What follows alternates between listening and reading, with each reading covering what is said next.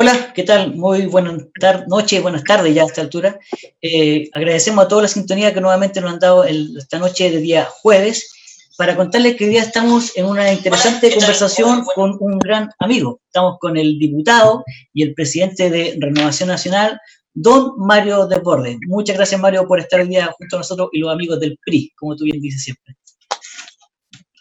Muchas gracias a ti, estimado amigo Rodrigo. Un gusto estar conversando contigo con el aprecio que te tengo y todo lo que nos conocemos y obviamente también con toda la gente de mi partido aliado y amigo del PRI. Eso, y como siempre también estamos con la compañía, la grata compañía de doña Angie Lozano, Lozano la señorita, no doña, Angie Lozano, y don Luis Casanova también. ¿eh?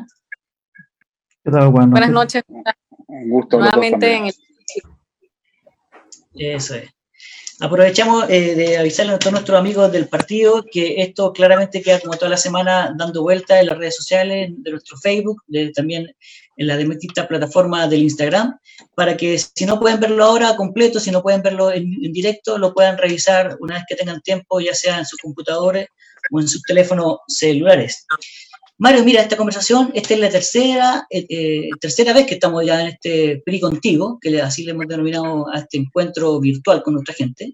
La primera semana estuvimos con un militante nuestro, el doctor eh, Rodrigo Durán, que hoy día trabaja como asesor del subsecretario de redes asistenciales, que nos estuvo explicando un poquito más el detalle de esta pandemia que hoy día estamos viviendo no solamente en Chile, sino que en el mundo entero por qué era importante, por qué se tomaban algunas medidas que la gente por lo general no comprende, y él abordó un poquito esa materia. La semana anterior, la semana que pasó, estuvimos con una correligionaria de tu partido, con la eh, gran serena del trabajo y previsión social de acá de la región metropolitana, eh, Denise Madrid, que nos dijo que teníamos que avisarte que ella te ganó y que estuvo antes que tú eh, acá acompañando a la gente del PRI. Así que aprovechamos de pasar el dato, cumpliendo con el encargo que nos encomendó. Gran amiga mía en todo caso, así que está bien. Sí, pues así es. Y con ella estuvimos conversando un poquito de las distintas eh, cosas que ha hecho nuestro gobierno y los parlamentarios de Chile Vamos en cuanto a ir en ayuda de nuestra gente del país, ya sea por el ingreso eh, familiar de emergencia que se está tramitando y que todavía no tiene la luz verde del Congreso, que también vamos a abordar ese tema más tardecito, eh, y de las distintas medidas, tanto económicas como social, que ha ido adoptando el gobierno del presidente Piñera. Y bueno, y hoy día estamos contigo, eh, en una visita estelar para nosotros, ¿cierto? El presidente, a pesar de que hay otros socios nuestros que no les gusta que yo diga esta parte, del partido más grande de Chile. ¿Ah? Entonces, para nosotros de verdad es, bien importante contar con tu presencia. Pero antes de todo, queremos eh, saber quién es Mario de Forde, porque hoy día nosotros y la opinión pública por lo general sabe que Mario de Forde hoy día es diputado, ¿cierto? El presidente de Renovación Nacional, el que está muchas veces ahí en la televisión peleando con algunos personajes, pero ¿quién es Mario de Verde? ¿Cuál es el origen eh, de, Mario? ¿Dónde nació? ¿Dónde estudió? ¿Dónde vivió? Cuéntanos un poquito de eso. Nací hace 51 años, casi 52, en octubre son 52, en la ciudad de Los Andes. Mi padre trabajaba ahí en la cormecánica. Después, a los seis años, me vine a Santiago. Soy hijo ilustre, entre paréntesis, de la ciudad de Los Andes el, cuando estaba de subsecretario de investigaciones, le querían cerrar el cuartel de la PDI a los Andes por un tema de que Codelco no le quería renovar el arriendo. Y partí como subsecretario allá. Tuvimos una, una conferencia de prensa, eh, fueron los medios de los Andes y San Felipe, porque están juntas las dos ciudades y son parte de la provincia de la Concagua. Y San Felipe los Andes una rivalidad fuerte toda la vida, como la Coquimbo La Serena, ¿cierto? Y varias otras y le y pregunta a los periodistas, bueno, subsecretario, ¿se va a cerrar eh, el cuartel de acá de los Andes? No le dije, por ningún motivo. Si se cierra un cuartel, se cierra el de San Felipe, pero no el de los Andes. El periodista San Felipe, ¿pero cómo? ¿Por qué hice eso? Bueno, porque yo soy andino y sobre mi cadáver me cierran el cuartel de los Andes. Y ahí se mataron de la risa, se dieron cuenta que era broma. Y empezamos a trabajar y logramos mantener el cuartel con mucho esfuerzo y finalmente el municipio ahí decidió premiarme. A los seis años me, vine a Santiago a la cisterna. Primero, la verdad que viví en las rejas con la Alameda, un año, año y medio. Ahí estoy en una escuela que está al lado de la, del, que tú la, antes se llamaba Escuela 50, que está al lado de la Teletón. Son dos escuelas juntas. Me fui a la cisterna, en la cisterna estudié toda mi enseñanza básica en la escuela E556, que era la Escuela 39, hoy día es Escuela República Palestina, que está en el Parrón Conangamos, una escuela muy humilde, de la que estoy muy orgulloso, porque teníamos grandes profesores y profesoras, normalistas, casi todos ellos, de los que siempre me acuerdo y con los que siempre, eh, de los que tengo muy buenos recuerdos. Y en la media la hice en el Liceo A109 de la comuna del Bosque. En esa época era la cisterna, porque la cisterna cada parte del bosque, parte de los espejos. Después se dividió la comuna. Y mi Liceo 109, eh, Juan Gómez Milla se llama hoy día, ex Liceo 14, es eh, un liceo que está en el paradero 29 de la Gran Avenida. Eh, para los que ubican la cisterna, 29 Gran Avenida, al lado está el Liceo 108. Ahí hice toda mi enseñanza media. Viví toda mi juventud, eh, el, periodo desordenado ahí en, de cabro, en el del, liceo, con el pelo hasta aquí, me lo metí dentro, el pelo no podía pasar, decía el reglamento, del eh, cuello de la camisa. Entonces yo me lo metía dentro del cuello de la camisa y le, discutía a los profesores que no, no había pasado el cuello de la camisa, no lo estaba superando, así que... Bueno, de ahí me fui a la escuela de carabineros el año 87, en enero del 87, egresé del 88 como subteniente, estuve dos años ahí en la escuela, lo pasé re mal porque era muy estricta la cosa. Estuvimos, ahora que estamos con el coronavirus, tres meses encerrados sin salir ni un minuto, desde enero más, hasta abril, finales de abril, después de que vino el Papa ese año. Fui oficial de carabineros en Talca, en, jefe de tenencia de carretera, jefe de una tenencia que es la Batemolina, jefe de tránsito en Talca. Eh, la tenencia de carretera era más malo que el Nache, todos los que se recuerdan con cariño saben que no dejaba pasar una. Yo ahí, infracción a infracción, amigo, conocido, desconocido, me daba lo mismo. Y a mis carabineros los tenía incluidos de, ser muy estrictos. Me tocó sacar en ese tiempo 77 personas muertas de los fierros como en accidentes de tránsito. El Código de Procedimiento Penal permite que un oficial de carabineros levante el cadáver sin necesidad de que vaya el juez personalmente cuando se trataba de un accidente de tránsito. Así que me tocó y los tengo contados en dos años 77 personas fallecidas que tuve que personalmente hacerle el acta, hacerle el levantamiento de cadáver, ponerlo ahí en el féretro, etc. Y cuando digo levantar, es levantar físicamente, con las manos. Eh, periodo, porque no había doble vía en esa época, era otro tiempo, la doble carretera llegaba hasta San Fernando. Yo, el tramo mío Talca, era solo una pista por lado, entonces era, era bien pesado, mucho accidente uno se termina embruteciendo un poco, se termina acostumbrando a, a, ver personas fallecidas, salvo lo que siempre me golpeó fueron los niñitos chicos, las guaguas. La verdad es que a eso nunca se puede acostumbrar. Después de eso estuve como decante del intendente, ahí conocí al presidente Elwin que me dedicó su, la foto presidencial, la tengo en mi oficina en el Congreso con mucho cariño. Me tocó almorzar varias veces con el presidente Elwin, cenar con él, era un hombre que le gustaba mucho la historia, igual que a mí y al principio, obviamente, yo me quedé calladito. Y un día el presidente me empezó a preguntar, ¿y usted, teniente, qué opina?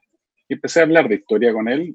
Bueno, estaba el intendente, a quien le tengo mucho cariño, él es radical, Gabriel Jiménez Moraga, que todavía ahí está sanito en, la región del Maule, pese a su edad, un gran amigo.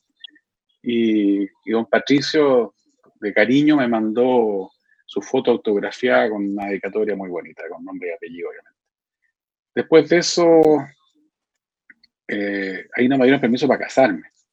Y por eso terminé renunciando a Carabinero. Después me iban a dar permiso, pero a esta altura no valía la pena. Así que me salí de Carabinero, me casé, estuve como cuatro años casado y me separé. ¿Eh? Ah, trabajé, como tú bien dices, en gendarmería, en reinserción social. Yo trabajé dentro de la cárcel de Colina. Trabajé en la cárcel de Colina 1 y 2, era el jefe del área laboral y estudié un diplomado en administración de empresas en esa época en la Universidad de Talca cuando era carabinero. Eh, trabajé en la cárcel de Colina, estuve a cargo de los centros de reinserción social semiabiertos, la, la implementación a nivel nacional, un sistema muy bonito, no lo voy a latear. Después trabajé en Lotería de Concepción, después me independicé, tuve tiendas propias, justo cuando de fotografía, cuando la, la foto digital se comió la foto tradicional y en Chile al menos la gente no revelaba nada. Así que se fueron de espalda todas las tiendas de fotografía, incluyendo las mías. Perdimos hasta la camisa, después nos rehicimos, eh, y ahí me empecé a meter en la política recién un poco más activamente. Eh, entré a Renovación Nacional como militante el 2000, el año 2000, invitado por Pedro Daza. Yo era muy admirador de don Pedro y de Sergio Nofrejarpa, que era la otra persona a la que yo admiraba muchísimo. Eh, don Sergio de esa altura ya no estaba, se había ido, peleado con algunos líderes de renovación.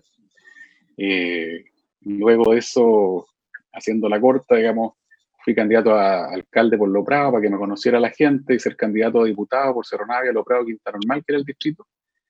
Eh, me nombraron candidato a diputado, me bajaron de candidato a diputado, me la tuve que aguantar eh, calladito nomás. Ahí conocí a un amigo tuyo, Luis Pereira, y fue candidato a concejal por eh, Cerro Navia y sacó buena votación, sí, fíjate. Claro que iba por Chile primero, ¿eh? Ojo. Mira. Luego,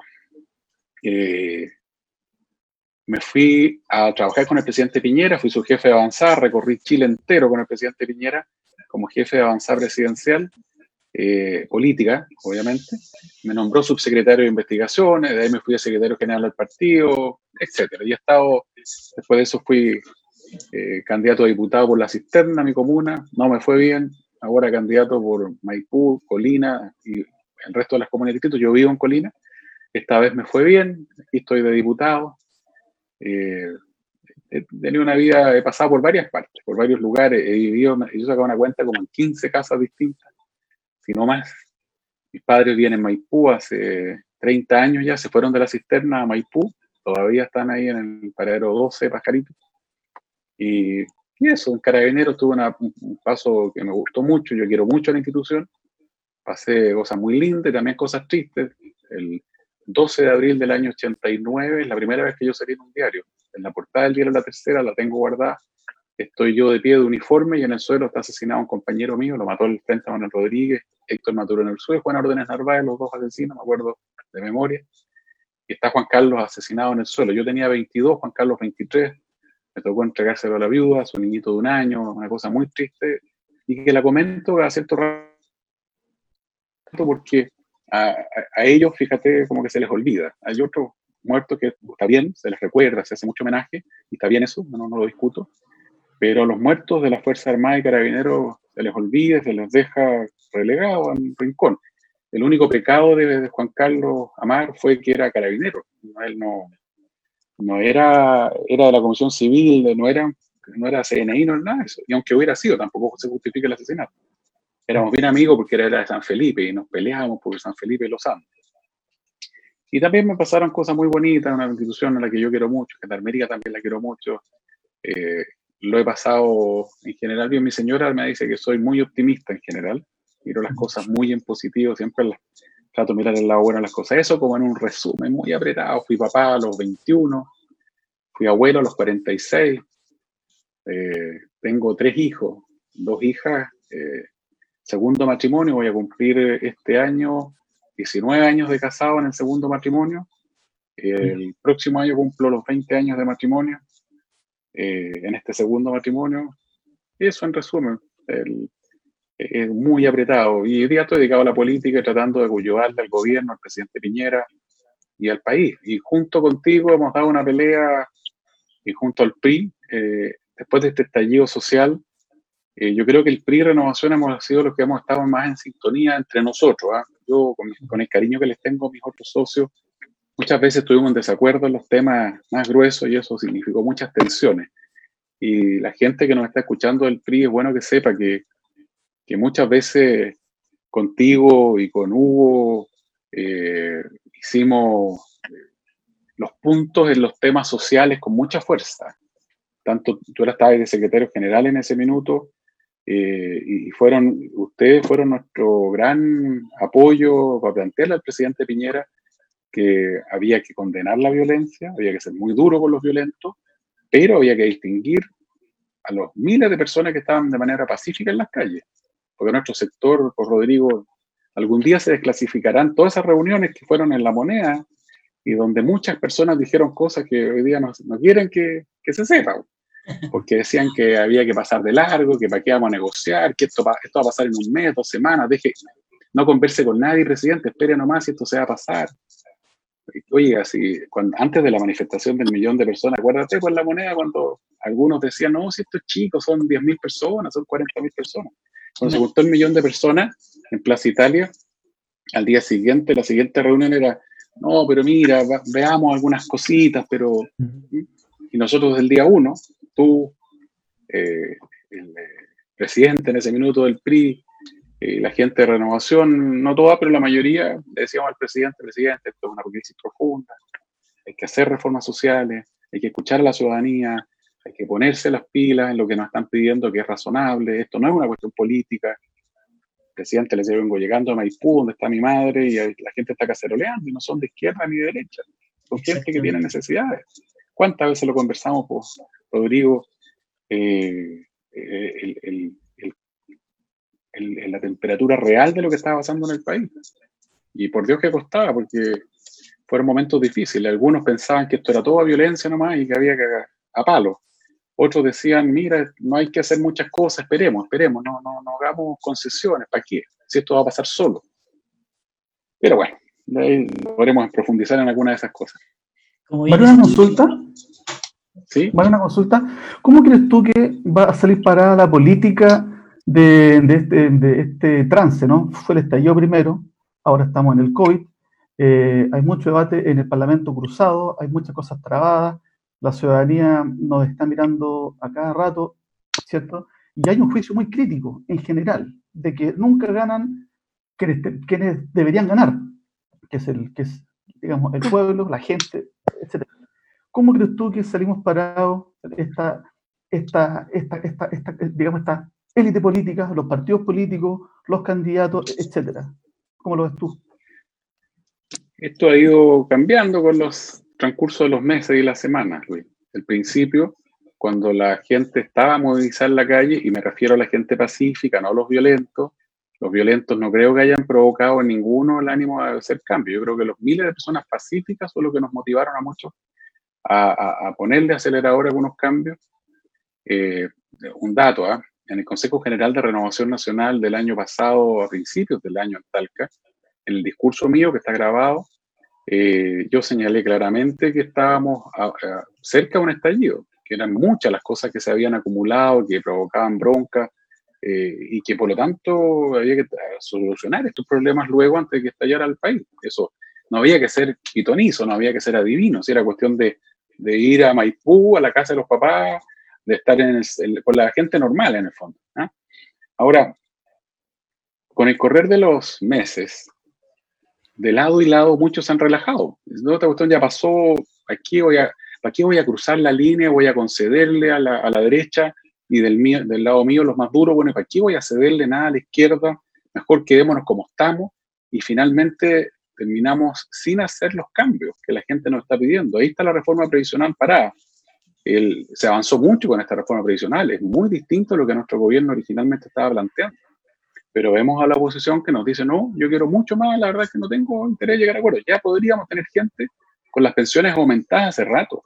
En plena crisis social hay mucha gente pensionada que hoy día podría tener mejores pensiones ya tres, cuatro meses y no se ha podido. Entonces, mi, preocupación es justamente esa, ¿cómo vamos a quedar en seis meses más? ¿Cómo nos va a juzgar la gente en seis meses más si no hemos hecho nada? Si no cumplimos nada porque finalmente nos confiamos, nos quedamos cruzados de brazos, porque pensamos que esto pasó, que esto se terminó, y no te compliqué. Y eso uno lo escucha de los dos extremos. La gente que está metida en su trinchera, que no quiere salir. Por eso, Rodrigo, hoy día conversábamos en la, reunión con el ministro del Interior. Yo vengo bogando, vengo pidiendo que hagamos un gran acuerdo social amplio, nuevo, pacto social nuevo me gusta harto leer, he estado conversando y leyendo sobre el ejemplo de Australia, el ejemplo de Nueva Zelanda, el de España, el de Irlanda, que es el que yo más menciono. Y creo que es hoy día el minuto de un pacto social. Si no lo hacemos hoy día, ¿cuándo? ¿Cuándo vamos a sentarnos a conversar los cuatro o cinco grandes temas, ponernos de acuerdo entre todos los que estamos en política, más el mundo empresarial, más el mundo sindical y gremial, más actores sociales, más el mundo eh, de la academia, juntarnos en una mesa, los técnicos, todos, y, hablar de, lo que queremos, una reforma tributaria a largo plazo, una reforma laboral a largo plazo, una reforma de las pensiones de largo plazo, y decirle a la gente, mire, hoy día es esta la reforma. Mañana, en tres años más, cuatro años más, el Estado le va a poner mil millones de dólares al pilar solidario intergeneracional y con eso vamos a mantener las pensiones ahí y vamos quizás a aumentarlo un poquito y decirle a la gente, esto se puede solucionar hoy día de esta manera, esto se puede solucionar de esta otra, estos son los plazos, no todo se puede hacer al tiro. Eso es chiste de un pacto social amplio. Te voy a dar una primicia, a lo mejor Rodrigo me va a retar por contar cosas de la reunión de la tarde, pero acordamos, yo lo, se lo he planteado a algunos dirigentes de oposición, y, le, le, planteé al gobierno esto de la reforma, y yo, yo les he dicho, nos gustaría, y con Rodrigo estamos ahí de cabeza tratando de armarlo, organizar seminarios con todos los centros de pensamiento que quieran participar, de derecha, de centro, de izquierda, de los partidos políticos que tengan vocación de llegar a acuerdo, no nosotros los partidos, los centros de pensamiento. Y a mí me gustaría, vía Zoom, invitar a un experto irlandés, el embajador de Irlanda ya me ofreció, para que nos cuente cómo lo hicieron allá. A la semana, a las dos semanas, escuchar a un neozelandés que cuente la experiencia, a un español que nos cuente cómo fue el pacto de la Moncloa, y que nos cuente y converse de esto el presidente Lago, el presidente Viñera, eh, no sé, José Miguel Insulza, que han estado ayudando y participando y conocen estos procesos. Y ojalá, y, hacer una serie de seminarios con el Instituto de Libertad, con Horizontal, con el PRI y su gente, con los institutos de la oposición, juntarlos a todos, hacer una reunión eh, virtual y juntar 300, 400 personas a escuchar a estos expertos y a intercambiar ideas, a conocer experiencias. Yo creo que nos permite al menos ampliar la mirada, ¿ah? ampliar la mirada, ampliar la base.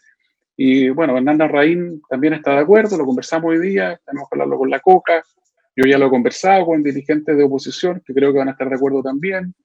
Y, esto lo vamos a echar a andar, fíjate, aunque estemos con pandemia, etcétera, no es una excusa, podemos sacarlo adelante vía streaming, vía Zoom, ahí por la fórmula que sea, con eh, gente de, de, los países que han logrado esto. Irlanda era uno de los países más pobres de Europa. Cuando se crea la Unión Europea, Irlanda entra a la Unión Europea y se encuentra con que es uno de los países más pobres. Y junta a los empresarios, a los trabajadores y a los políticos y les dice pónganse de acuerdo en tributaria, reforma tributaria, reforma laboral y reforma educacional. Año 87. Se pegaban entre todas, no se podían ver, pero se juntaron, se sentaron, se pusieron de acuerdo. Hoy Irlanda es una de las estrellas de la Unión Europea, de los países más eh, dignos de imitar en la Unión Europea. Y lo lograron. Y le dijeron a los trabajadores, por ejemplo, señores, vamos a bajar los impuestos a, la, a las empresas, le vamos a subir el impuesto a las personas, vamos a permitir, entonces hacer que la empresa se invierta más en, en Irlanda y los sueldos se van a subir en tres años más. Y vamos a hacer lo siguiente. Si los empresarios no cumplen subiendo los sueldos, se los, subimos nosotros, el Estado. Estamos haciendo una apuesta, dijo el Estado irlandés. Y finalmente no fue necesario, porque los empresarios pudieron subir los sueldos y finalmente los trabajadores fueron parte de ese crecimiento, se fueron modificando las desigualdades. Con Rodrigo lo conversábamos al almuerzo hoy día. Eh, yo creo que hacer este seminario, provocar estos seminarios es, importante, dejar de mirarnos el ombligo, dejar de, de, pensar que estamos solos en el mundo, que somos únicos, los más lindos, los jaguares, no sé cuántas cosas más, podemos eh, yo, aprender de la experiencia de otros países. Mario, ¿y, cómo se seduce a, personas? Porque hoy día, por ejemplo, eh, si bien comparto eh, su totalidad tus palabras y la intencionalidad que tiene eso, y creo que es justamente lo que nos hace falta como, como sociedad y también como, como el mundo político, de estar a la altura de, de, desafíos tan lindos como los que tú estás comentando y planteas y da el caso de Irlanda. Pero cómo hoy día mm, eh, eh, se seduce en cierto modo a algunos sectores, por ejemplo, de la oposición, del Frente Amplio, que han sido muy duros, muy críticos todo, y por otro lado también tenemos a la gente eh, del otro lado, tenemos el equipo de, cierto, de José Antonio Caz, de Republicano, e incluso nosotros en el PRI en algún momento lo dijimos, salió en la, en la, prensa también, hemos sido críticos también del mundo político. Por un lado, nosotros dijimos que teníamos muchos años, cuando surgió el tema de este estallido social en octubre, que teníamos a la izquierda, cierto populista, que solamente tenía un discurso, que estaban con la gente más, eh, que vivía la pobreza, pero por otro lado nunca habían actuado en esa dirección. Y sin embargo, también teníamos a sectores que son parte de Chile Vamos, nuestros socios hoy día, eh, que yo hablé de que ellos o en algún momento eran indolentes, porque solamente durante muchos años se conformaron con ver indicadores en azul pero realmente no había o no, no veían el trasfondo que había en la calle, en la ciudadanía, en las poblaciones, y que finalmente fue lo que la gente se cansó, ¿cierto? Y vino este estallido el 18 de octubre. ¿Cómo hoy día, en un mundo polarizado que, que estamos viviendo eh, actualmente, podemos seducir a la gente para hacer algo tan básico, pero tan elemental y esencial, que es sentarse a conversar, a mirar el futuro y sí la calculadora de, de, las elecciones y más encima acercándonos a un año electoral como el próximo. Yo creo que escuchar las experiencias exitosas del extranjero nos va a ayudar, primera cosa. Lo segundo, yo creo que van a estar dispuestos a sentarse en un diálogo de esto el 80% de los dirigentes del mundo gremial, del mundo sindical, del mundo empresarial y del mundo político, no el 100%. En los dos extremos hay gente que quiere todo, no acepta ceder nada. Todo es traición, todo es venderse, entregarse. En los dos extremos hay gente que, no está dispuesta a dialogar y que quiere el 100%, todo o nada, blanco o negro. A esa gente, ese 20%, creo yo, más o menos, lamentablemente no la vamos a poder sentar a la mesa. Y vamos a tener que avanzar con el 80% que sí quiere salir adelante, que sí quiere un cambio. Aquel que encuentra que el gobierno de Maduro es maravilloso, que está todo perfecto, el que dice que Fidel Castro lo está haciendo perfecto, ese no se va a sentar a la mesa, porque esa gente no entiende el mundo como lo entendemos el 90% de los chilenos. El que cree que Donald Trump lo está haciendo perfecto y que el maltrato a los migrantes eh, que tiene Trump está bien, o el que cree que el mercado lo puede todo y que no nos tenemos que meter en nada, que el Estado no se mete en nada, eh, que el Estado no tiene ni un rol y, no, y es intransigente en eso, va a ser más difícil que se siente a la mesa con nosotros. Ha habido, Rodrigo, en la tradición de la centroderecha histórica, cinco o seis corrientes.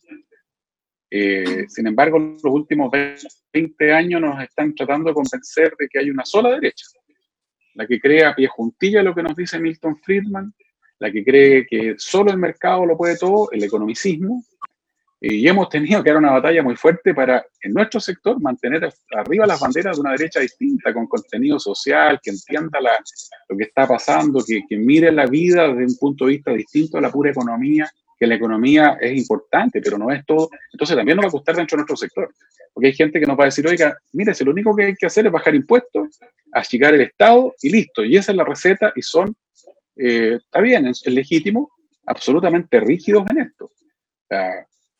Pero bueno, eh, hay que invitarlos a todos y cómo lo vamos a hacer. Yo creo que, primero, como te digo, escuchemos la experiencia de los otros países. Segundo, veamos si hay piso para un pacto social y sentarnos, y esto tiene que convocarlo el presidente Piñera, yo creo, no, no puede ser de otra manera. Él es el presidente de la República, el hombre que lidera el país, y una encuesta más, una encuesta menos, y por mucho que no le esté yendo bien en la encuesta hoy día y al presidente de Chile le pasó unos minutos, eh, es el presidente de Chile y eso hay que respetarlo. Y por lo tanto yo espero que nos, nos juntemos eh, en algún minuto pronto todos estos actores que te menciono a, conversar este pacto social o, los que estén disponibles, no, no, todos, porque hay, hay, algunos que sencillamente lo único que van a ir a hacer es tirar el mantel. Aquí. Exactamente. No, y me hacen mucho juicio tus palabras eh, cuando te refería a la gente de nuestro sector, ya que, bueno, todo, tú sabes y todo el mundo sabe también que una de las luchas que ha tenido el PRI desde sus orígenes eh, ha sido justamente cambiar el estado del modelo del Estado, de pasar de este Estado subsidiario que hoy día nos rige y que tenemos unos socios que lo defienden a rajatabla y nosotros lo miramos un poco más allá, queremos este Estado solidario, ¿cierto?, donde el Estado toma un rol mucho más activo del que hoy día conocemos. Por lo tanto, me hace mucho juicio las palabras que tú mencionas. Es una gran lucha que tenemos incluso, en todo sentido. Incluso la, subsidiariedad solo en negativo. Yo eh, conversé con Pablo Ortuza, que está en, Londres, le pedí que profundizara sus libros en este tema. Yo soy bien seguidor del, Instituto de Estudio de la Sociedad, del IES. ¿ah? Eh, eh, son quizás un poquito más conservadores que yo en lo valórico, pero pero en términos de, visión de sociedad, de país, de económico, son, yo me gusta mucho cómo piensan. Y, la subsidiariedad, que es un principio que, está reflejado en la doctrina de la Iglesia, en, los partidos de centro derecha en todo el siglo XX, y era, era muy amplio. La constitución chilena quedó restringido al negativo. Mire, usted no puede hacer nada salvo que los privados no quieran o no puedan. El resto no se mete en nada. E, ese no es el principio de subsidiariedad.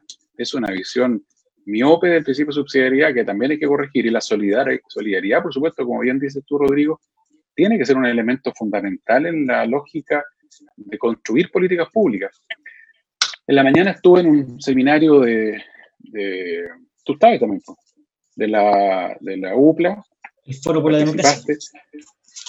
Bueno, yo le decía a la gente que el desafío que tenemos hoy día, las democracias liberales, las democracias abiertas, las democracias modernas, es defendernos de los totalitarismos, ¿cierto? El de Maduro, el de, el de, el de Castro, el de Kim Jong-un, por un lado. Hay que, hay que cuidar la democracia de esta gente, defender la libertad de las personas, pero también hay otro factor por el otro lado. Luigi Singales, que es un escritor, un economista de la Universidad de Chicago, dice que hay que salvar el capitalismo de los capitalistas. Y es absolutamente cierto. tenemos, por lo tanto, que, que eh, hacer entender a algunos que la centroderecha moderna defiende la libertad, defiende el libre mercado, pero no el libertinaje, no, no la colusión, no la integración vertical, no los monopolios, no los abusos, que es una distorsión. Porque, claro, la gente más dura de nuestro sector, esto del economicismo puro, te dicen, hay que dejar que funcione todo natural, de todo por sí solo, el laissez-faire, que las cosas anden nomás. Siempre va a andar bien. Al final el resultado va a ser positivo. Al principio puede haber problemas. El chorreo. Bueno, yo no creo en nada de eso. Yo creo que efectivamente tiene que haber una economía libre, abierta, pero debe haber también políticas sociales fuertes. si en un país no tiene políticas sociales potentes y no logra desarrollo humano, que es lo más importante de todo, ese país está construyendo sobre, ¿cierto?, un gigante con pies de barro y no va a ser nunca desarrollado. Y es parte de la discusión que tenemos que dar, Rodrigo, en lo que viene. Y el país, yo creo, Chile hoy nuestra democracia estuvo en riesgo hace tres meses atrás. Tuvieron un tris de tomarse el Palacio de la Moneda, incendiar el Palacio de la Moneda, un grupo muy pequeño de, violentos. Y miles de personas dejaron de creer en la democracia y quizás pudimos haber llegado a un populismo también.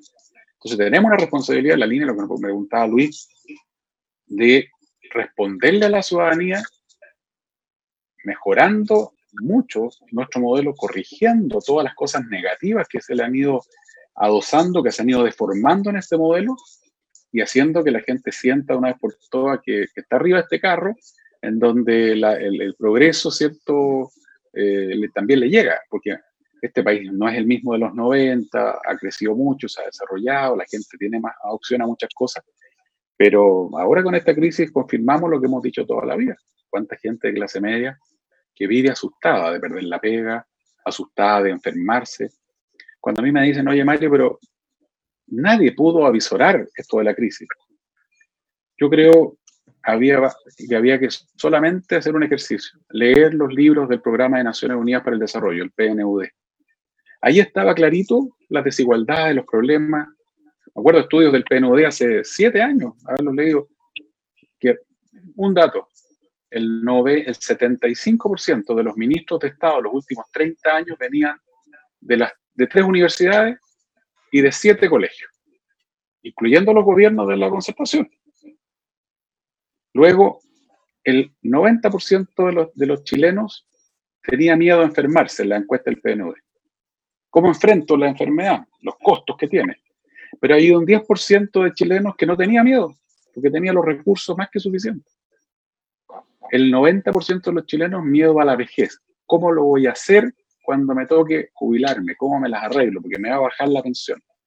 Y un 10% que no le tenía miedo a eso, nada, no le tenía miedo. Yo tengo tranquilidad con la... Cuando el rector Peña le contesta a Fernando Paulsen, le dice, mire Fernando, las desigualdades no son un problema. La gente no tiene ni un problema, eso es un mito con que usted tenga un mejor reloj que otro, con que usted tenga un mejor auto que otra persona ahí una persona muy inteligente como el rector eh, Peña se equivoca, porque esa no es la desigualdad que le molesta a la gente.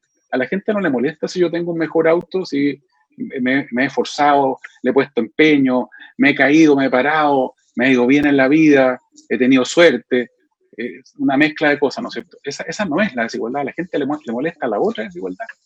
Es que al final del día yo estoy asustado por la pensión y tú no estás asustado. Cuando en alguna entrevista en televisión, un periodista me dice, no, perdón, una panelista, me dice, ¿y usted qué sabe, diputado, si ustedes de derecha no tienen ni idea del problema de las pensiones de la gente? Y él le dije, perdónenme, pero mi padre tiene una pensión de 200 mil pesos. Mi padre me estaba viendo, cosa que no hace habitualmente, y me escribió un WhatsApp al tiro que era 180, no 200 mil pesos. Y, la, y ahí, bueno, los periodistas, ¿pero cómo? ¿Tu papá tiene una pensión de 180 lucas? Sí. ¿Y por qué te sorprende tanto? Más o menos que como usted es de derecha, debe ser millonario, debe ser un mito también que ha instalado la izquierda. Entonces, nosotros tenemos que entender que el fondo de esta crisis está en esas desigualdades, está en esos abusos, no en quien tiene un auto mejor que el otro.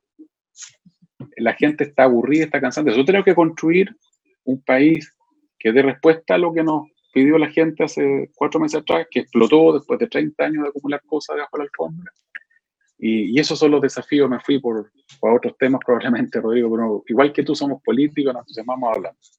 Pero es interesante, Mario, que eh, escucharte hablar a ti, eh, especialmente lo que tú representas desde el origen de esto el día 18 de octubre en adelante. Es importante que la gente, eh, esto va a quedar también en la web, para escuchar en mayor profundidad lo que tú estás relatando, porque generalmente uno en la prensa, ¿cierto? En la televisión es muy corto el tiempo, en los periódicos te sacan la cuña que sea más rimbombante, y especialmente a nuestros amigos que, que les tenemos mucho cariño de la prensa, pero les gusta la parte más conflictiva, ¿no? Habla la, la profundidad de las cosas que eventualmente puedan ser buenas y beneficiosas.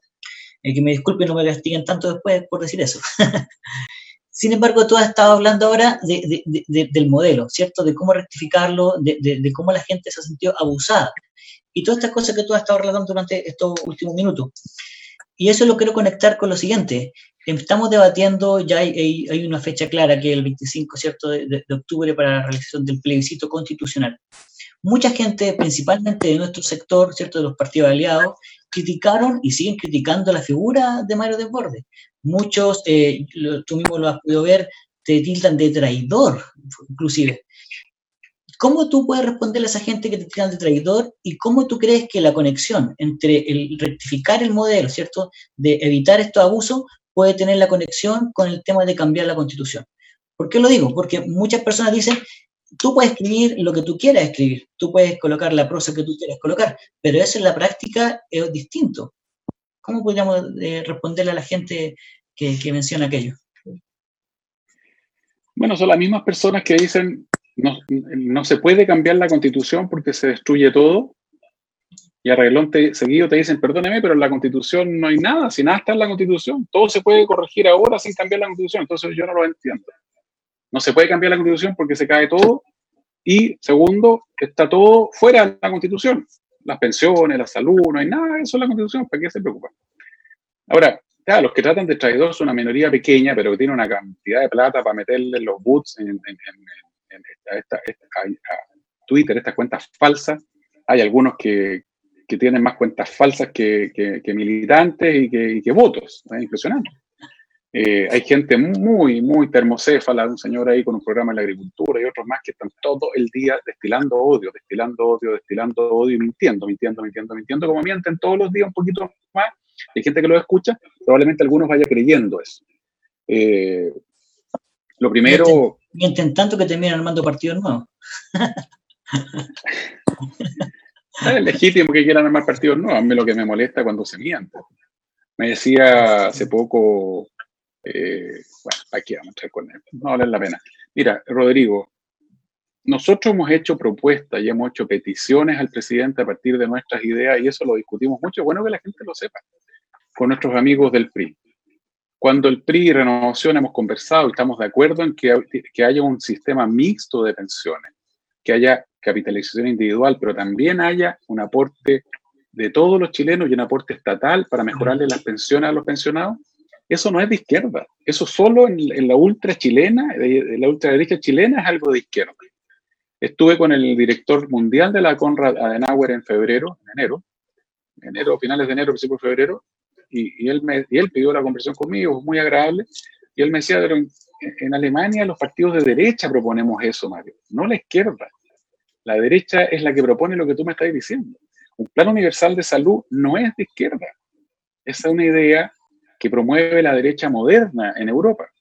Entonces, cuando te dicen traidor, es gente que son talibanes de una visión en donde, vuelvo al punto, creen que todo lo resuelve la economía, que nada lo puede hacer el Estado, que la gente se, tiene que rascar con sus uñas nomás, que se las arregle sola y, claro, uno es traidor si es que no está de acuerdo con ellos en, el 100%. Yo, me da lo mismo, mira, antes del estallido, durante el estallido, hoy día yo puedo caminar por la calle tranquilo y la gente me pregunta, me discute, a lo mejor alguno me pondrá mala cara, pero nadie me puede tratar más allá que decir, compadre, no estoy de acuerdo contigo. He recibido amenazas de muerte, la fiscalía dispuso eh, que anduviera un furgón por aquí fuera de mi casa algún rato, no quise tener, andar con carabineros al lado, con detectives al lado, porque creo que tienen que estar en otra pega y no acompañando políticos, pero, eh, y de amenazas de muerte de lado y lado, ¿ah? mm. porque llegaron unos pasteles ahí de a, amenazarme a la sede, incluso en la noche, fueron tan pasteles que el carabinero los detuvo y los tengo querellados. Este señor izquierdo, uno que, que, que, se las daba de que iba a matar a, todos a, todos sus enemigos políticos, no sé si te acordáis que salió un rato Sí, sí, claro. Bueno, a ese pajarón lo agarraron afuera de mi sede, pintando, eh, y, tirando panfletos para adentro donde, donde yo era el enemigo. Ahí lo tengo querellado, etc. Eso amenazas de, de, lado y lado. Eh, efectivamente, durante la crisis social hubo gente que no entendía lo que nosotros estábamos diciendo, por Rodrigo. Las primeras reuniones eh, con Hugo Ortiz de Filippi, contigo, con Felipe Cisterna, con, con varios nuestros, en la moneda éramos Toribio el náufrago, cuando planteábamos cosas. El presidente sí nos escuchaba pero había mucha gente que decía que estábamos locos, que avanzar un sistema mixto de pensión era de izquierda, que, que ceder ante la izquierda con el pilar solidario intergeneracional, intergeneracional era una locura, que, que, escuchar a la gente y ayudarlo con las deudas del CAE era, era una locura. Yo, mira, es y esa batalla continúa hasta el día de hoy. Hay muchas cosas que la gente no sabe y, continúa ese día a día tratando de demostrarle que hay un camino distinto al que ellos piensan. Mario, pero también, mira, tenemos mucha gente que nos está viendo a través del Facebook Live y por eso le vamos a dar el pase a la señorita Angie Lozano, que también nos quiere comentar algunas cosas. Hola. sí, aprovecho el espacio para saludar a todos aquellos que se han podido conectar y también para recordar que tenemos el espacio de preguntas habilitado para que se sumen a esta conversación y podamos aclarar las dudas que se les presenten. Allí estaremos leyendo mediante lo posible las, los comentarios que vayan haciendo. Este, me presento, Mario. Eh, yo soy venezolana, tengo ya dos años acá eh, en Chile. Y bueno, migrante, he hecho esta instancia para abordar el tema de migración. Tengo una pregunta allí para, para ver si usted me la puede aclarar. ¿Qué nos puede eh, comentar acerca de la aprobación de la ley de migración moderna? A razón de que se estima de que Chile será uno de los países que tendrá un aumento considerable de migrantes en los próximos años. Esto a consecuencia de la pandemia, como aquellos países que se han sumado al cierre de sus fronteras de los migrantes. Este es uno de, los, de los puntos y bueno, aprovechando el espacio que me brindaron, pues también hacerle la segunda pregunta y es si eh, la nueva ley contempla medidas que permitan optimizar los tiempos en los procesos de aprobación de visas, porque así como pues, vemos mucho que eh, llevamos meses y hasta más de un año esperando pues que nos la respuesta tan anhelada del Departamento de Extranjería. Y esto nos dificulta también esta legal, pues entonces, ¿qué nos puede decir acerca de este tema? Bueno, lo primero, la legislación que queremos tener hacia adelante es una legislación más moderna que hace, que actualiza las distintas categorías de los extranjeros en Chile. Hoy día las visas son de turismo en el 80%, incluso la gente que vino a trabajar entra con visa de turismo. Después se quedan y se normalizan de manera muy rápida. Y eso para un país que tenía poca migración no era problema. Pero Chile, con más de un millón de migrantes, en los últimos cuatro años, eh, se vio en algún minuto sobrepasado en sus capacidades. La presidenta Bachelet ayer hizo un comentario muy duro respecto de la precariedad en que están los migrantes. Eh, y yo la verdad que la, la, invité a pedir disculpas por perdón a los miles de personas, más que de Venezuela, que llegaron engañados de Haití, que llegaron engañados de República Dominicana, en aviones charter, donde todos los días llegaban 300, 400 en cada avión, dos aviones al día, o sea, 6.000 personas mensuales durante tres años y nunca se dieron cuenta. Gente que no tenía idea del idioma, que los engañaron, que pagaron lo poco que tenían, llegaron sin plata porque se lo pagaron a la persona que los trajo. Ahora, en resumen, lo que nosotros queremos es que el país pueda decidir a quién recibe y a quién no. Primer dato. El, el, eh, migrar es un derecho humano, no hay duda de eso. Pero también es un derecho de cada país definir a quién recibe y a quién no. Ningún país recibe a todo el mundo porque hay capacidades limitadas, ¿no es cierto? Eh, yo, yo, no tengo por qué recibir a una persona que viene con antecedentes penales de su país, que viene saliendo de la cárcel por homicidio, por narcotráfico, y que no se puede reinsertar en su país porque tiene sus antecedentes manchados. No sé si estamos, me están escuchando, porque yo los veo congelados ustedes. Sí, sí, te escuchamos perfectamente. Fuerte y claro, Mario, fuerte y claro. Si alguien tiene sus antecedentes malos y viene con antecedentes penales y estuvo en narcotráfico, Chile no puede llegar y decirle, compadre, comadre, no me puede entrar a Chile. En cambio, la nueva legislación va, a permitir que podamos tomar esa decisión. Pero también hay que tener claro, mire, yo soy pro migración, lo vengo diciendo hace años. Bienvenidos los migrantes porque hay gente que viene a esforzarse, a sacarse la mugre a Chile, a sacar a, los migrantes han sido muy importantes en el desarrollo y el, crecimiento que ha tenido Chile en los últimos años, han sido un aporte. Eh, si no fuera por los migrantes, tendríamos serios problemas, eh, habríamos tenido serios problemas hace dos tres años en términos económicos. Hoy día la migración va a sufrir por la crisis económica. Chile es un país que se quedó pegado en las tasas de natalidad y que, por ejemplo, en tema de pensiones, los migrantes van a contribuir con su trabajo a mejorar la curva que teníamos de personas trabajando versus las personas que estaban jubiladas. Que había, en algún minuto iba a haber más personas jubiladas que las que estaban trabajando. Y eso iba a significar un tremendo costo para el Estado en muchas cosas. Hoy día los migrantes más jóvenes, que además tienen más hijos que el promedio de los chilenos, nos van a ayudar en eso. Ahora, bienvenido al migrante en la medida que sea gente honesta, gente de trabajo, gente de esfuerzo, que es el 99% del migrante bienvenido almirante en la, medida que podamos recibir lo que tengamos capacidad. Y me pregunto yo, en la mañana el presidente Pastrana nos decía, en, Colombia hay eh, 3 millones de inmigrantes eh, venezolanos. Colombia tiene cuarenta y tantos millones de habitantes. Nosotros tenemos hoy día un millón de, de migrantes entre Perú, Dominicana y, Venezuela, que son las colonias más grandes, y estamos, ¿cierto?, avanzando todos juntos. Ustedes, los migrantes no chilenos, como le decimos, Renovación Nacional, a los que quieran ya integrarse, pero ¿podemos recibir un millón más? Me pregunto yo hoy día en crisis económica, ¿estamos en condiciones de, recibir un millón más? ¿Podemos sinceramente decirle venga y, sin fallarle aquí en Chile, donde no se encuentren nada, no van a encontrar trabajo, no van a encontrar nada? Yo creo que sería irresponsable. Hay yo, soy, yo tengo una muy buena relación con Guarequena Gutiérrez, con, ella me llevo muy, muy bien, hemos trabajado este tema y hemos estado ayudando para que se agilicen los trámites. La nueva legislación trae además trámites más rápidos, mucho más ágiles, deberían ser mucho más ágiles.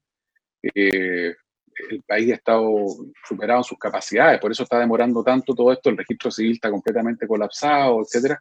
Además tenemos problemas desde Venezuela porque como Maduro escondió la información, no les renueva los pasaportes, no les renueva la cédula, les cobra mucha plata por eso.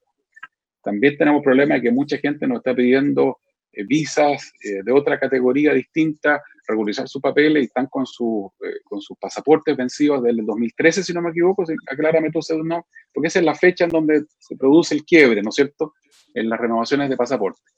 Eh, hemos trabajado harto con sí. esto, hemos conversado mucho con el gobierno, hemos apoyado las iniciativas, le hemos pedido al Ejecutivo que una serie de medidas, extensión eh, que se permitan los pasaportes vencidos, por ejemplo, que se extienda más atrás la, autorización de pasaportes vencidos. Fui uno de los que trabajó con el presidente Piñera la, la visa de responsabilidad eh, solidaria, solidaridad democrática. que hicimos con ustedes responsabilidad democrática. Nosotros estamos ordenando esto, si lo que queremos es que esto esté ordenado, que no sea una locura. Eh, hasta hoy día estamos con cantidades de migrantes que la, que la economía, que, el, que, que, Chile puede acoger y absorber como país. Vuelvo al punto. Chile va a ser un país probablemente que, que lo pase mal, pero menos mal que otros países, que Perú, que Venezuela, ni hablar. Venezuela hoy día está en una crisis aún peor que, Centroamérica. Estados Unidos está cerrando sus fronteras. Entonces, si no modernizamos nuestra legislación ahora y le contamos al mundo cuáles son nuestras condiciones, vamos a tener, y por eso se pide que la visa sea consular, que se pida en el país de origen para que la persona no llegue a Chile y aquí me diga, oiga, quiero pedirle visa. Porque si pasa eso, ¿qué hago con esa persona? ¿Cómo le digo, mira, no puedo, no, no hay más espacio, no, no tenemos más capacidad como país? Entonces necesitamos ordenar eso. Eso es muy resumidamente lo que la nueva ley de migraciones, también hace mucho más los trámites y para quienes ya están en Chile y que fueron y, regularizaron su situación, estamos pidiendo al gobierno que apure los, papeles. Mario, tengo una consulta futbolística que es ineludible. Eh, esto, esto de, de, Colo Colo, los, los voces con blanco y negro, eh, esto está, crece todos los días, ¿no? Con, con cuánto gana uno u otro, eh, este conflicto interno. ¿Cómo lo ves tú como hincha, antes que todo? Y, segundo, en lo legal, que esto eh, está llegando a instancias. creo que hay un tipo de acuerdo, pero no ha sido fácil. ¿Cómo ves tú esto que se marca en esta crisis que hay en, cuanto a las lucas que se vienen? es, complejo porque esto también como que abarca a todo el mundo empresarial, ¿no? Y en su relación con los, con los, empleados. Mira, muchas empresas grandes, y voy te doy nombres, Concha y Toro, Casa Idea, por ejemplo, mantuvieron a sus trabajadores, les mantienen la pega, no pasaron a la suspensión del contrato y le dicen a los trabajadores, amiga, amigos, somos una familia, de los periodos de bonanza yo ganaba plata y me iba muy bien, hoy día no gano nada, pero, no, pero, pero tengo espalda como para cuidarte. Y le mantienen la pega, y le mantienen la remuneración a sus trabajadores. Hay otros grandotes que han hecho otra cosa.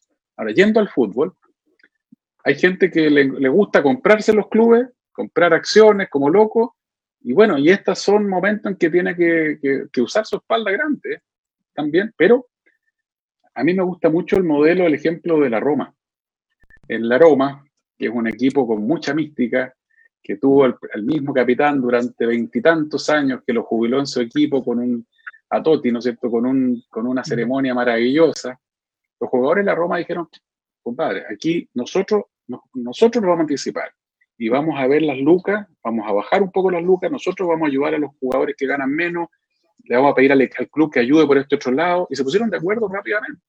O tiene que haber mejor voluntad de jugadores y de los dueños, o del dueño y el dueño tiene que entender que le gusta ser el dueño del equipo, recorrer el mundo, ir al estadio sentarse en el palco más lindo, pero tiene costo también.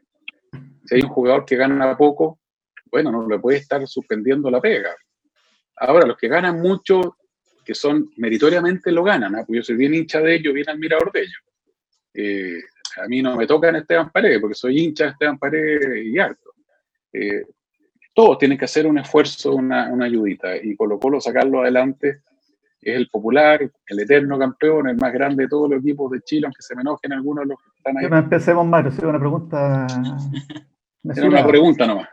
Tenemos que cuidar al eterno. bueno, ahí,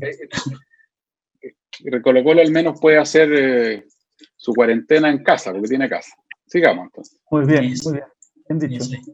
Angie, ¿tenemos preguntas a través de las redes sociales y del Facebook?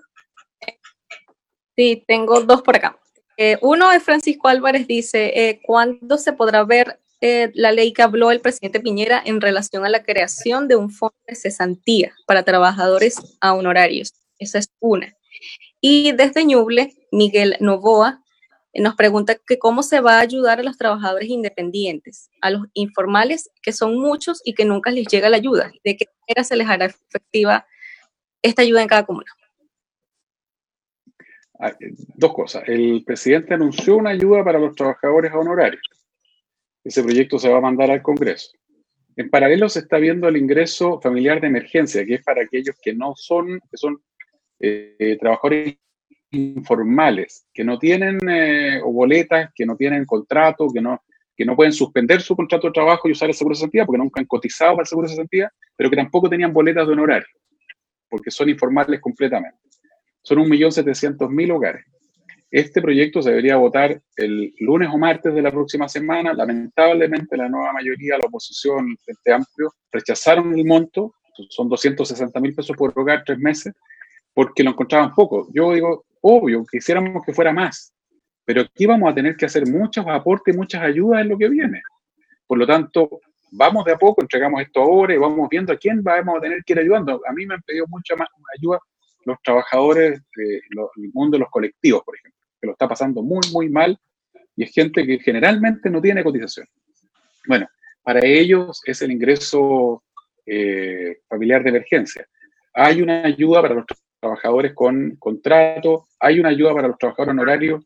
Eh, el, gobierno eh, anunció también un bono, un bono de invierno reforzado, fortalecido.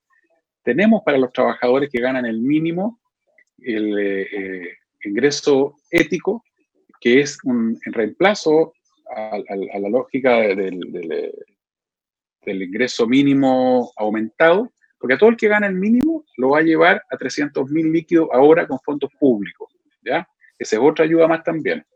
Te contaba recién, Angie, que está este proyecto de, la reforma a las pensiones para los que están pensionados, la gente que trabajó, cotizó y se pensionó, que tiene malas pensiones, y eso está parado en el Congreso. Si eso saliera aprobado, eh, los, pensionados, que hoy día gana 180, el presidente anunció que nadie va a tener una pensión que sea menor a la, si, si cotizó mínimo 30 años, nadie va a tener una pensión inferior al salario mínimo.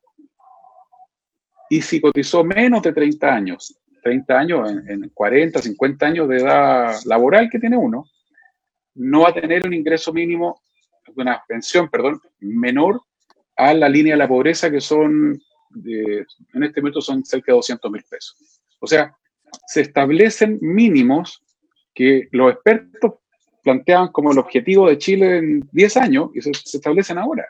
Entonces, hay una serie de ayudas. Ahora, efectivamente es más difícil ayudar a los que nunca han cotizado, a los que nunca han eh, tenido contrato, porque es más difícil determinar quiénes son, dónde están y cómo los ayuda. Por eso el ingreso eh, familiar de emergencia, que este proyecto que está todavía en el Congreso, va para allá.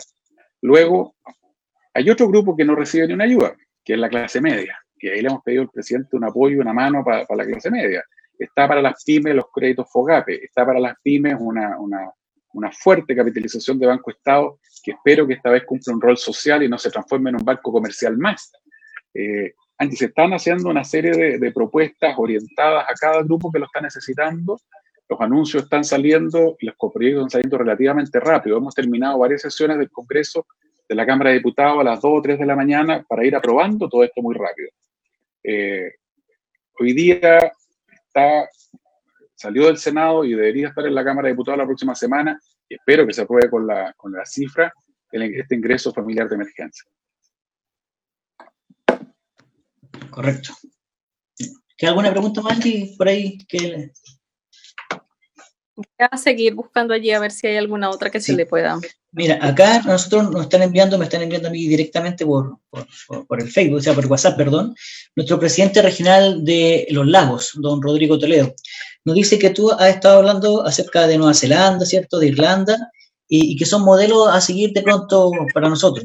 Sin embargo, él hace la conexión con otro tema que para el PRI ha sido desde sus orígenes también muy importante, con eh, el trato que hoy día como Estado, ¿cierto?, tenemos con los pueblos originarios.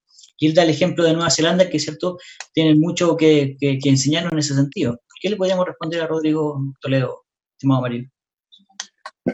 Bueno, efectivamente los pueblos originarios chilenos están haciendo unas demandas que van desde el punto de vista económico, cultural y político. Y hay que acoger esas demandas. Eh, el, ejemplo neozelandés, para el que lo conoce en forma, hay distintos modelos, el canadiense, el neozelandés, el australiano, no son todos iguales. Eh, yo creo que, y lo he conversado con, con eh, varios dirigentes nuestros que son del pueblo mapuche, del pueblo aymara, pascuense, porque, o Rapanui, perdón, tendemos a pensar solo en el pueblo mapuche, habiendo otros más, y el Renovación Nacional hizo un acuerdo por la paz eh, en la Araucanía, que es una propuesta que abarca desde el reconocimiento constitucional hasta el fomento cultural. Eh, yo, yo, he tenido muchas reuniones con loncos en el sur, eh, muchos de ellos víctimas de la violencia también, amenazados, atacados, etc. Y lo que me plantean, mire, mire diputado, si lo que yo quiero, no hace tiempo no era diputado, en algunos casos ahora sí, lo que yo quiero, lo que yo pido es, uno, que se nos reconozca la dignidad. Dos, que nos ayuden culturalmente. No, no puede desaparecer la lengua, los distintos pueblos. No puede, tiene que haber un reconocimiento oficial a nuestra lengua, tiene que haber un apoyo para que esto se mantenga, tiene que haber mayor cantidad de becas para nosotros, tienen que ayudarnos a salir de la pobreza por la vía del estudio, de, tener mayores posibilidades. Y en eso obviamente estoy 100% de acuerdo. El, ejemplo neozelandés es uno, como te digo, el canadiense es otro, tenemos que ver si sirven ellos o, hay que, Chile puede innovar también. Eh, lo que sí, para mí parte todo la base de que somos un Estado unitario, aquí hay una sola república, y te, digo esto porque he estado en debates con gente que plantea que eh, la, independencia total, o sea, que ellos se quieren salir del Estado de Chile, de la República de Chile, y en esa parte yo no estoy de acuerdo. Ese es el límite absolutamente para mí, que hay un solo Estado, una pura república. Eh, dentro de la república conviven eh, distintas etnias. Eh, yo creo que todos tenemos sangre de pueblo originario también, pero obviamente hay gente que es más claro y por eso tienen la calidad de, de miembro de los pueblos originarios. Y hay que apoyarlo y hay que reconocerlo. yo, mira, estoy orgulloso de nuestros pueblos originarios, me gusta su, su, su cosmovisión. Eh, en algún minuto se estaba planteando un monumento para los Celtics en la Cámara de Diputados y hablaron muy poquitas personas. Yo caché último minuto y pedí la palabra e intervine. Y me dice Boric y Rosita Motu, oye, ¿por qué sabéis tanto de los Celtics? Porque me gusta estudiar a nuestros pueblos originarios.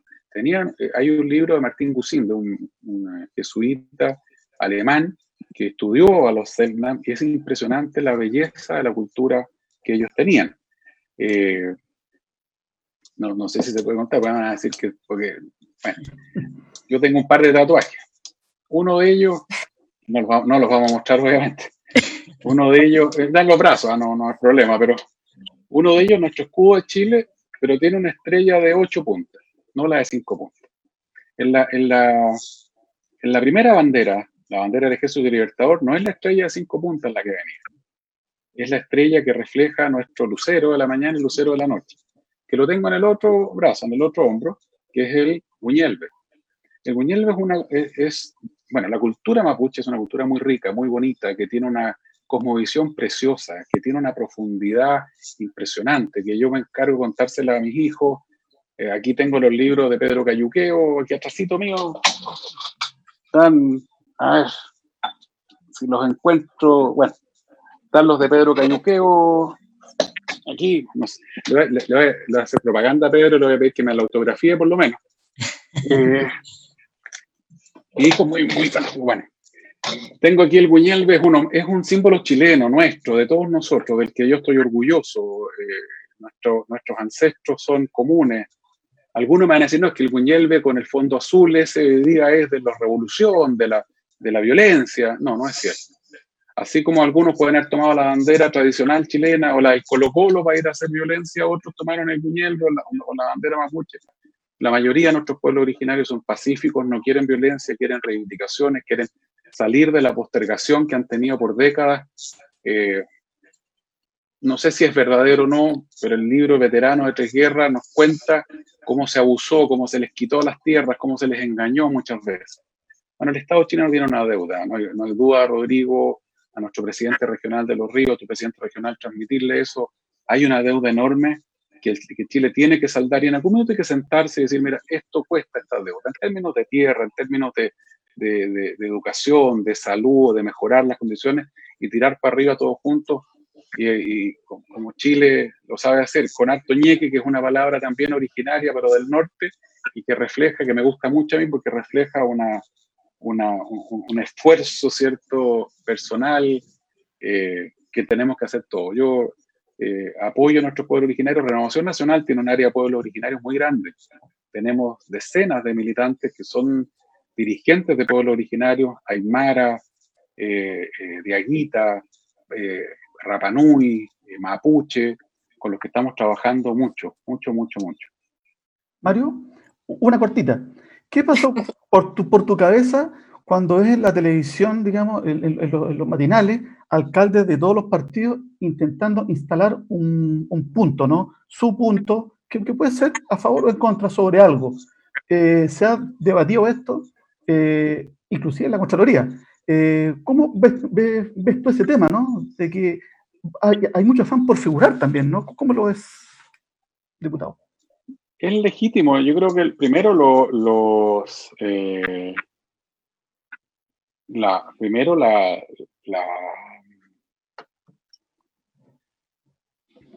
los canales invitan a quienes son interesantes. Yo ando tonto fome, no me van a invitar jamás a un canal. Tonto grave tampoco, a menos que sea un programa más seriote, digamos, que, no es un matinal, claramente. El matinal es para que la gente se entretenga, se informe, para que la gente en la casa de la mañana la pase, más, la pase mejor. Yo respeto mucho los matinales. Creo que, son un aporte en general al, quehacer diario de, los chilenos y chilenas. Que los alcaldes vayan ocasionalmente me parece bien, que vayan habitualmente también es legítimo. El alcalde, mira, se criticó a Joaquín Lavina, a Rodolfo Carter, por ejemplo, por la cantidad de horas que estaban en los matinales yo te aseguro que si tú preguntas por Rodolfo Carter a las 10 de la noche, 11 de la noche, está en terreno. Entonces, que él esté dos horas en el matinal en la mañana no significa que le haya quitado dos de las ocho horas de trabajo al municipio, porque Rodolfo Carter trabaja mucho más que, no está en mi partido, ¿ah? Rodolfo no es lo mismo que, Joaquín Lavín. Eh, Germán Codina, lo conozco muchísimo, es un gran, gran amigo mío, Felipe Alessandri, somos grandes amigos. Eh, Germán, que también va de repente a los matinales, es un hombre de terreno que le ha entregado su vida en los últimos años a la municipalidad, está todo el día en terreno. Lo mismo Joaquín Lavín, a Joaquín tú le mandáis un WhatsApp o un Twitter por DM, eh, eh, alcalde pasa tal cosa en tal parte a las 12 de la noche y te lo contesta, y lo contesta él. Entonces, yo creo que una polémica, yo respeto mucho al Contralor, creo que le dio un giro a la Contraloría, a veces estoy de acuerdo con él, otras veces no estoy de acuerdo, pero, respeto mucho su criterio como, como Contralor pero creo que en el caso de los alcaldes, mira, yo prefiero un alcalde explicando a la Evelyn Matei, explicando un tema, contándole a la gente en que está, acercando a la gente a las políticas públicas, que, no sé, que cualquier otra cosa quizás que tenga menos contenido. Yo no tengo problema con los alcaldes, los matinales, creo que son gente que trabaja hartas horas más allá del matinal. Ya me escribió un periodista que, ojo, que tomó nota, Rodrigo, de lo que dijiste, ¿eh? contra los periodistas. Dígale a su amigo el PRI que quedó anotado el pelambre a los periodistas. Sonamos, Rodrigo. Con mucho cariño, ¿eh? hemos conversado con ellos. Don Mario, eh, para finalizar tenemos otra pregunta que llega por interno desde Coquimbo. Em, nos dice que, eh, que, cuáles son los ejes de la nueva normalidad y también eh, desde el chat de Facebook tenemos otras. ¿Usted cree que podamos mejorar el asesoramiento comunicacional al presidente en muchos temas? ¿Qué desfavorece su popularidad? Oh, un, garrotazo. Mira, lo primero, el concepto de nueva normalidad, aquí el gobierno se equivocó y lo usó sin explicarlo, pero es un buen concepto. Y el presidente tiene razón cuando habla de la nueva normalidad.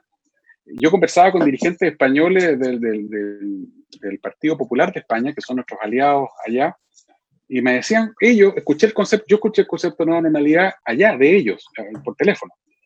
Mario, mira, estamos ahí con la OMS viendo la nueva normalidad, la nueva normalidad, la nueva normalidad. Cuando lo dijo el presidente me pareció súper eh, lógico, porque ¿en qué consiste la nueva normalidad? No en que salgamos a la calle corriendo todos a hacer lo que hacíamos antes como si no ha pasado nada. No mientras no tengamos vacuna, Mientras no haya una vacuna contra el coronavirus, hay que acostumbrarse a una vida distinta a la que había antes. Eso es una normalidad nueva, no es la de antes. Un adulto mayor no debe ni puede exponerse innecesariamente y por lo tanto, eh, en algún momento, no sé si te contesté, Rodrigo, lo del plebiscito. El plebiscito tiene que hacerse, salvo que las razones sanitarias lo impidan. Hay algunos que quisieran echar abajo el proceso constituyente completo a mí me da risa, porque los que más están por no hacer el plebiscito son los que te dicen en paralelo que, los votos los tienen, que van a ganar, que hay una mayoría silenciosa que va a ganar. Los que están por el apruebo y por el rechazo son las dos legítimas. El apruebo no es, no es patrimonio de la izquierda. El apruebo no es destruir el país, ni, ni, ni, el largo, etc. Pero la mayoría de los que están por no hacer el plebiscito son los que están por cierta posición del rechazo y te dicen que tienen los votos de sobre. Yo no sé por qué están tan desesperados por no hacer el plebiscito entonces. Razones económicas no son, a mi juicio, aplicables, porque si es por eso no hagamos elección presidencial. Ahorrémonos la plata. no elijamos alcaldes de nuevo que se queden los que están. ¿Para qué vamos a gastar plata? Y el preciso no, solo no se podría hacer si las razones de salud lo impiden. Y ahí está la nueva normalidad. Porque los adultos mayores, para dar un ejemplo, es probable que deban andar con mascarilla en la calle hasta el próximo verano.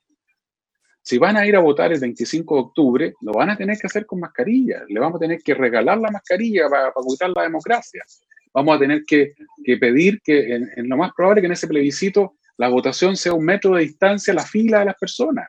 Vamos a tener que buscar fórmulas para, para llegar gente a votar en horarios o ordenarnos de alguna manera. Entonces, eso es la nueva normalidad.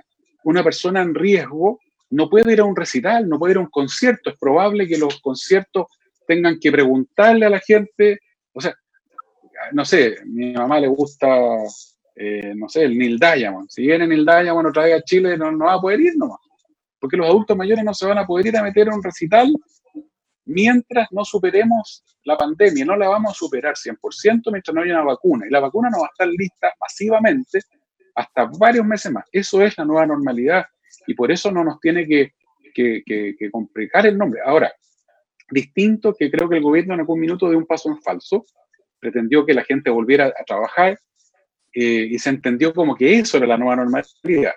Lo he conversado harto con el presidente Piñera, hay que tener mucho cuidado, porque no podemos arriesgarnos a que nos pase lo de Nueva York, que creían que estaba controlado todo y en dos semanas se le fue todo de espalda, se murió todos los pronósticos que tenían, ¿no? Si tenemos espacio en, la, en las si tenemos capacidad, quédate tranquilo, decían ellos.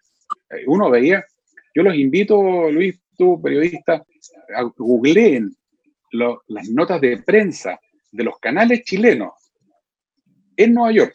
Y la gente decía, a mí nadie me controla en la calle, yo camino tranquilo. Aquí nos dijeron quédense en las casas con ciertas precauciones, pero estamos tranquilos porque el sistema aguanta y, tenemos una salud mundial. Y hoy día tienen los muertos amontonados en camiones frigoríficos o en, eh, cosas comunes. Entonces, eh, no es momento de normalizarlo todo. Y además se instaló una discusión muy injusta, nuevamente por, por algún sector de extrema, ¿no es cierto?, de que los trabajadores públicos son privilegiados, de que los flojos del sector público. Y eso no es cierto.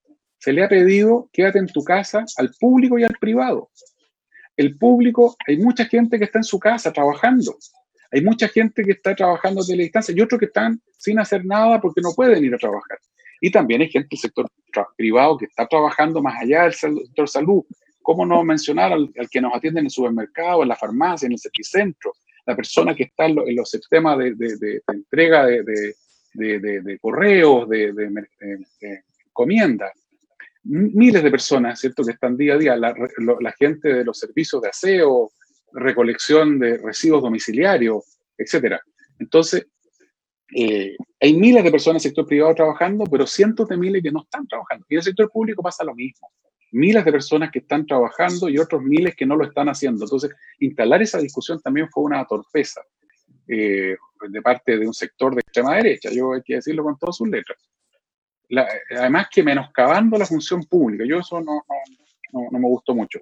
Era, era nueva normalidad y había otra pregunta, parece. O las contesté las dos?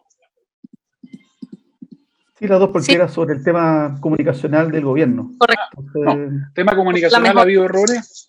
Mira, el presidente Piñera me levantó a mi asesora de comunicaciones, a Carla Munizaga. Mm. Eh, me dejó sin asesora de comunicaciones a mí, aunque tengo buenos periodistas en el partido, y se llevó de vuelta a, una mujer que es trabajólica, que es eh, muy, pero muy insistente catete que es 24-7 de verdad, que conoce mucho al presidente Piñera, lo conoce al revés de hecho porque fue su jefa de prensa en la primera campaña presidencial y todo el primer gobierno del presidente Piñera, que es la Carla Monizaga. Volvió la Maida Díaz como jefa de gabinete. Se está reestructurando la SECOM y, y creo que el gobierno ha comprendido que había errores de comunicación en muchas cosas. Lo hablábamos hoy día, Rodrigo y yo le pedimos al gobierno que hiciera una gráfica que contara todos los beneficios que se han entregado estos últimos tres meses. La gente no sabe, no se da cuenta que está el ingreso mínimo garantizado, que está el bono COVID, que está esto, que está lo otro, que está el FOGAPE, que está... Entonces, ponerlo en un papelito, en una gráfica, para Twitter, para redes sociales. Mire, esto son hasta ahora llevamos estos 10 eh, eh, eh, ayudas a la gente y cuestan 20 mil millones de dólares, 10 mil millones de dólares para que la gente dimensione el esfuerzo que estamos haciendo. Ahí hay un problema de comunicación. Debió haberse hecho de inmediato eso, con láminas sencillas, entendibles, digeribles rápidamente, con Rodrigo y, Hernán Larraín también, hay que reconocerlo, le planteamos al gobierno que mejoráramos ese punto y hiciéramos este esfuerzo. La gente, estábamos con el ministro Briones, tuvimos reuniones día Rodrigo Caramori, Hernán Larraín Mate, el ministro Briones y el ministro Blumel y yo. Eh, y le planteamos todo esto, efectivamente, hay un tema de comunicación que hay que corregir urgente, llegar más claramente a la gente, usar mejor las redes sociales, usar mejor no solo el Twitter, si el Twitter no representa a nadie, ni eh, eh, es, solo probablemente reflejo de, de, un grupo de personas muy bien intencionadas y de, y de dos grupos extremistas ahí que se pelean entre ellos, que ensucian el Twitter. Pero el WhatsApp, el Facebook, hay, hay que aprovecharlo. Exactamente. Mario, mira, hemos estado ya casi una hora y media conversando. De verdad que yo feliz y quería conversar contigo muchas más horas. Solo nos encanta este tipo de, conversaciones. Eh, sin embargo, en honor al tiempo, queremos hacerte algunas últimas preguntas para que tú nos puedas eh, dar tu, parecer. Eh, y es importante porque este programa está dirigido para toda la comunidad y la ciudadanía en general, pero hay mucha gente de nuestro partido, del PRI, que está a lo largo de todo Chile, del regionalismo, de los independientes. Y siempre, y tú lo sabes, nosotros también con Hugo en su momento lo hicimos ver en, en el comité político, el presidente y distintos ministros. Muchas personas de nuestro partido dijeron, pero ¿cómo? Nosotros fuimos el PRI, el primer partido que proclamó el presidente Piñera. Trabajamos incansablemente de principio a fin durante toda su campaña. Y sin embargo, ya prácticamente entrando en la última fase del gobierno del presidente Piñera, al PRI nunca fue considerado como nosotros creíamos que tendríamos que haber sido considerado. ¿Qué opinión tienes tú en cuanto al rol que debe tener el PRI, no solamente durante el tiempo que ha pasado, el última parte del gobierno del presidente Piñera y lo que viene a futuro, que es la gran apuesta que nosotros estamos haciendo, partiendo por las municipales y sin lugar a duda creemos que vamos a, conseguir parlamentarios en la próxima elección. ¿Qué le podríamos decir tú, el presidente de un partido grande, importante, a sus socios más pequeños o, más jóvenes dentro de esta coalición de Chile Vamos? Bueno, efectivamente somos el partido más grande, tenemos más concejales que cualquier otro partido, más alcaldes. Uno de cada cuatro cores es de Renovación Nacional. Uno de cada cinco diputados es de Renovación Nacional. Tenemos más senadores que, todos los demás partidos. Y te digo eso porque no tenemos más ministros, no tenemos más subsecretarios, no tenemos más gobernadores y largo etcétera. O sea, que dejar contarse. Yo apoyo al presidente y no le discuto estas cosas porque no, no, ando, no ando con la libretica ahí anotando quién tiene más, quién tiene menos, pero de repente los dirigentes me reclaman y me dicen, oye Mario, pero somos el partido más grande y no, no se refleja eso en, en, la participación que quisiéramos tener en ayudar a nuestro gobierno. Evidentemente el PRI no estaba representado adecuadamente en el gobierno y debería estar.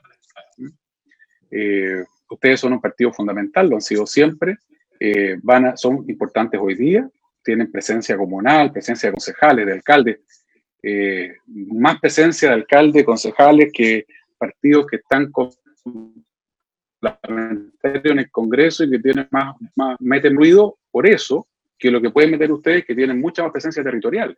Y estoy seguro que van a tener un resultado, un buen resultado municipal en la próxima elección y probablemente gobernador regional también. Entonces, son un partido clave para Chile Vamos en lo que viene. Los cuatro partidos somos importantes. No hay grande partido chico a la hora de las elecciones. Yo he sido siempre partidario de eh, darnos la mano entre los cuatro partidos y salir adelante. No siempre se puede, a veces hay peleas, hay rosca. Yo, yo también digo, no tenemos por qué ser amigos.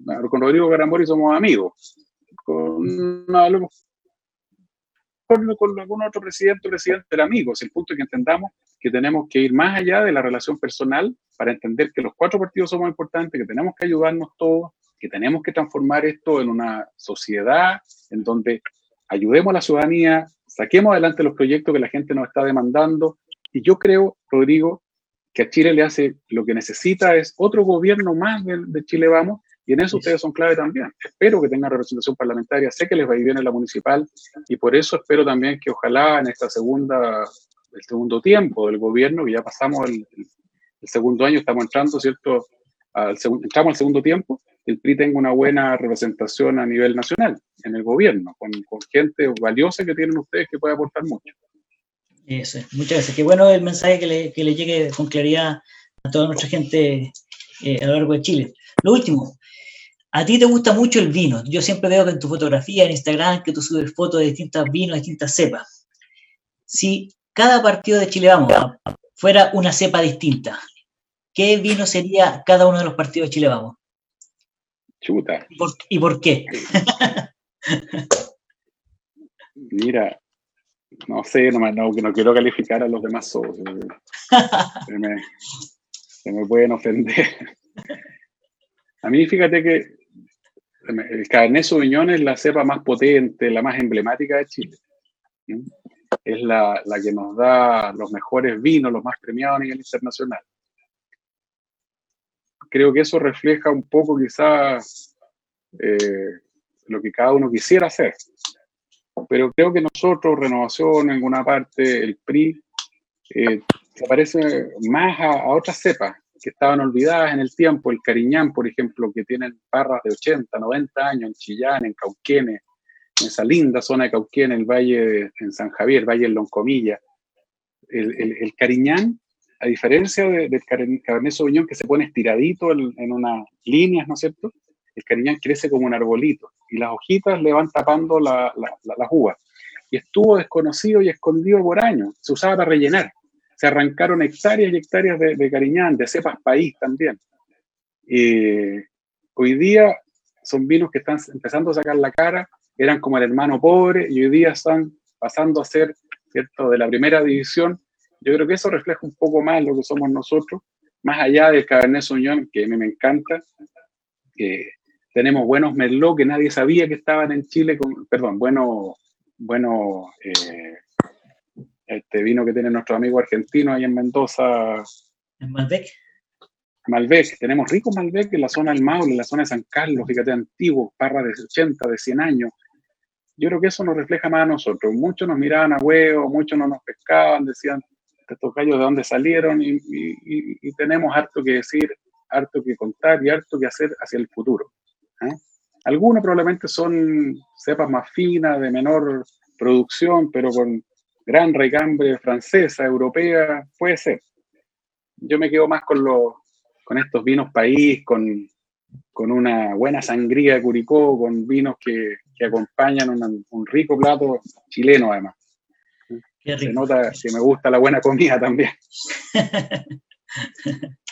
Oye, madre, muchas gracias de verdad por el tiempo que, te has tomado esta noche, largo tiempo para conversar con nosotros.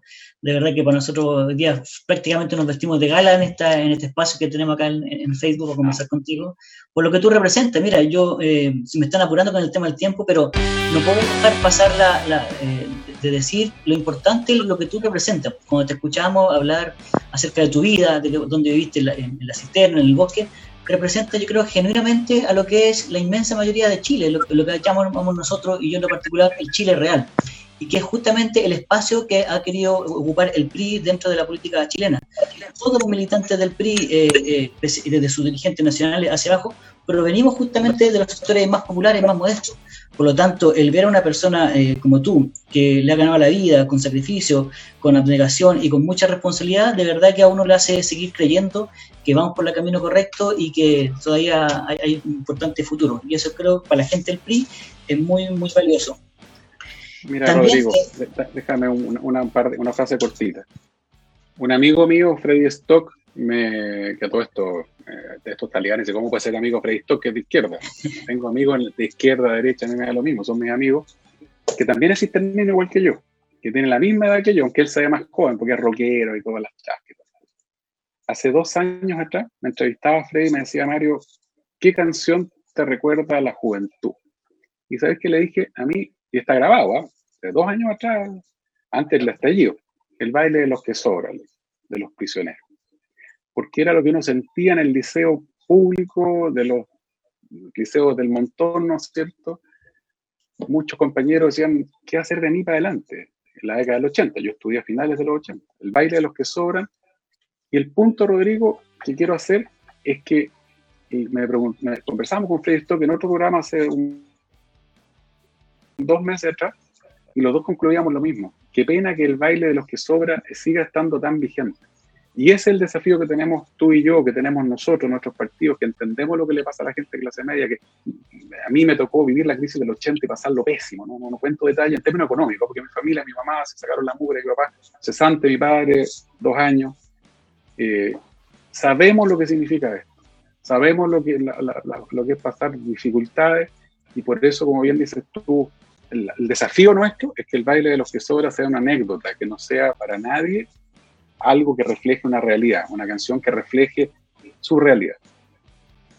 Grandes palabras para terminar eh, esta noche, vos, Mario. De verdad que sí, agradecido nuevamente, agradecido de tu familia, de tu esposa, que seguramente le quitamos, no seguramente, con toda seguridad, es así, le quitamos un espacio importante para compartir contigo, pero de verdad que ha sido demasiado grato para todos y estoy seguro que para toda la gente.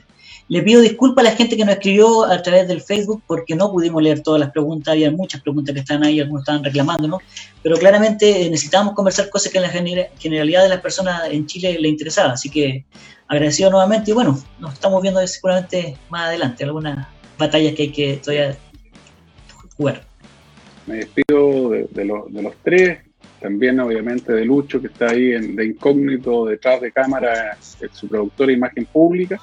Y amigos, seguir trabajando. Hagamos ese seminario, invitemos, escuchemos lo que nos digan los irlandeses, los neozelandeses, los australianos, los españoles, de cómo se pusieron de acuerdo, cómo lograron un pacto social y cómo dieron el salto del subdesarrollo al desarrollo, si ese es el punto, para que no sigamos eternamente en la medianía de la tabla y jugando en la, en la D.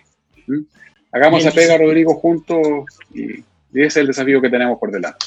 Y el mensaje que tenemos que llevar a todos los chilenos que no tienen color político, pero sí quieren un mejor país para ellos y para su hijo. Así es. Buenas noches, Mario, señorita Angie, muy agradecido por su participación, Luis, y agradecido de Imagen Pública, que nos está ahí siempre apoyando detrás de las cámaras, por decirlo de alguna manera, y para toda la gente que quiera realizar este mismo tipo de conexión, en imagenpublica.cl para que contacten a don Luis Pereira. Así que muchas gracias, bueno, que tengan una buena noche, ¿no? Nos vemos. Chao. Gracias. Chao.